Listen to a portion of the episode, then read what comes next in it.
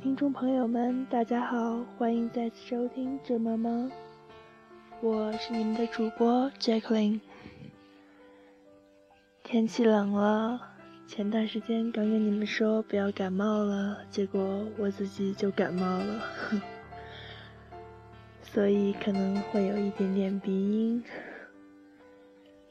嗯，今天呢，想跟大家分享的这篇文章是来自。佩德罗·普拉多的，他是一名智利的作家。今天跟大家读的这篇文章是他的一篇散文，标题叫做《当玫瑰花开的时候》。当玫瑰花开的时候，老园丁培育出许多优良品种的玫瑰花。它像蜜蜂似的，把花粉从这朵花送到那朵花，在各个不同种类的玫瑰花中进行人工授粉。就这样，它培育出了很多的新品种。这些新品种成了他心爱的宝贝，也引起了那些不肯像蜜蜂那样辛勤劳动的人的嫉妒。他从来没有摘过一朵花送人。因为这一点，他落得了一个自私、讨人厌的名声。有一位美貌的夫人曾来拜访过他，这位夫人离开的时候，同样也是两手空空，没有带走一朵花，只是嘴里重复嘟囔着园丁对他说的那句话。从那时起。人们除了说他自私、讨人厌之外，又把他看成了疯子，谁也不去理睬他了。夫人，您真美呀！园丁对那位美貌的夫人说：“我真乐意把我花园里的花全部都奉献给您呀，但是……”尽管我的年岁已这么大了，我依旧不知道怎么采摘下来这些玫瑰花，才能算一朵完整而有生命的玫瑰花。您在笑我吧？哦，您不要笑话我，我请求您不要笑话我。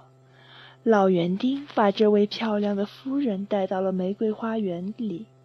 那里盛开着一种奇妙的玫瑰花，艳红的花朵好像一颗鲜红的心被抛弃在几里之中。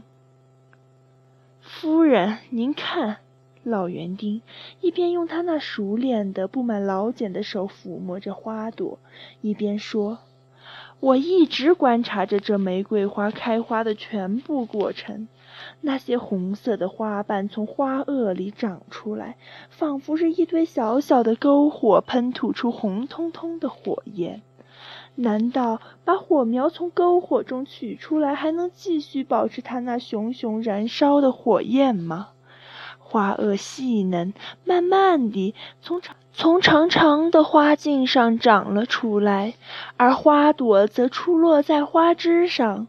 谁也无法确切地把它们截然分开。长到何时为止算是花萼，又从何时开始算作花朵？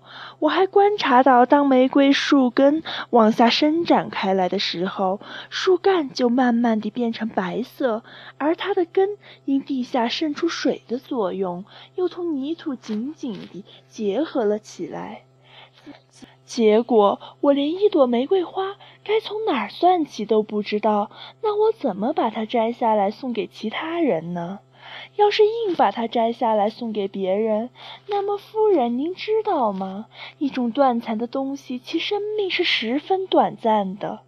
每年到了十月，那含苞待放的玫瑰花蕾绽开了。我竭力想知道玫瑰是在什么地方开始开花的。我从来也不敢说我的玫瑰树开花了。哎，我总是这样欢呼着：大地开花了，妙极了！在我年轻的时候，很有钱，身体壮实，人长得也漂亮，而且心地善良，为人忠厚。那时曾有四个女人爱我，第一个女人爱我的财物，在那个放荡的女人手里，我的财产很快地被挥霍完了。第二个女人爱我健壮的体格，她要我同我那些情敌去搏斗，去战胜他们。可是不久，我的精力就随着她的爱情一起枯竭了。第三个女人爱我英俊的容貌，她无休止地吻我，对我倾吐了许许多多情意缠绵的奉承话。我英俊的容貌随着我的青春一起消逝了，那个女人对我的爱情也就完结了。第四个女人爱我的忠厚善良，她利用我这一点来为自己谋取利益，最后我终于看出了她的虚伪，就把她抛弃了。在那个时候，夫人，我就像是一株玫瑰树上的四朵玫瑰花，四个女人每人摘去了一朵。但是如果说一株玫瑰树可以迎送一百个春天的话，那么一朵玫瑰花只能有一个春天。我那几朵可怜的玫瑰花就是如此这般的，一旦被人摘下，也就永远的凋零了。自此以后，从来没有人在我的花园里拿走过一朵花。我对所有到我这花园里来的人说：“你什么时候才能不热衷于那些被分开来的、残缺不全的东西呢？假如你真能把这件事物的底细明细地分清楚，假如你真能弄清玫瑰长到何时算作花萼，又从何时开始算作花朵的话，那……”那么您就到那玫瑰开花的地方去采摘吧。好了，这就是来自普拉多的这篇《当玫瑰开花的时候》。提到玫瑰，人们很容易联想到爱情，然而对于爱情这个神圣又美好的事物，大家的理解却有很多的不同。在这篇文章中，作者通过玫瑰来表达了自己的爱情观。是的，每个人的爱情观都是不一样的。说到爱情，我相信很多人都有许许多多的话要说。很多人聚在一起，话题总是离不开爱情。到底什么是爱情？怎样才算作是真正的爱情？其实很多人已经结婚生子，有些人他或许谈过非常非常多段的恋爱，旁人可能还会说啊，他他这个人经验特别丰富，嗯，很懂爱情这样子。其实他真的懂吗？对不对？每个人对爱情的理解不同。大家都在以自己的爱情观寻找着自己想要的那种爱情。我觉得，只要每个人自己找到了自己心目中的那种爱情，就算是真正的爱情。希望大家都能找到自己想要的那种爱情。好了，今天就到这里了。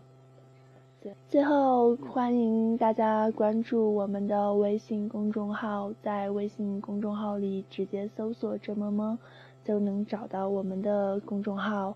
里面除了电台内容之外，还会有一些文章、小漫画之类的好玩的东西，希望大家多多支持。好了，就这样了，下次再见。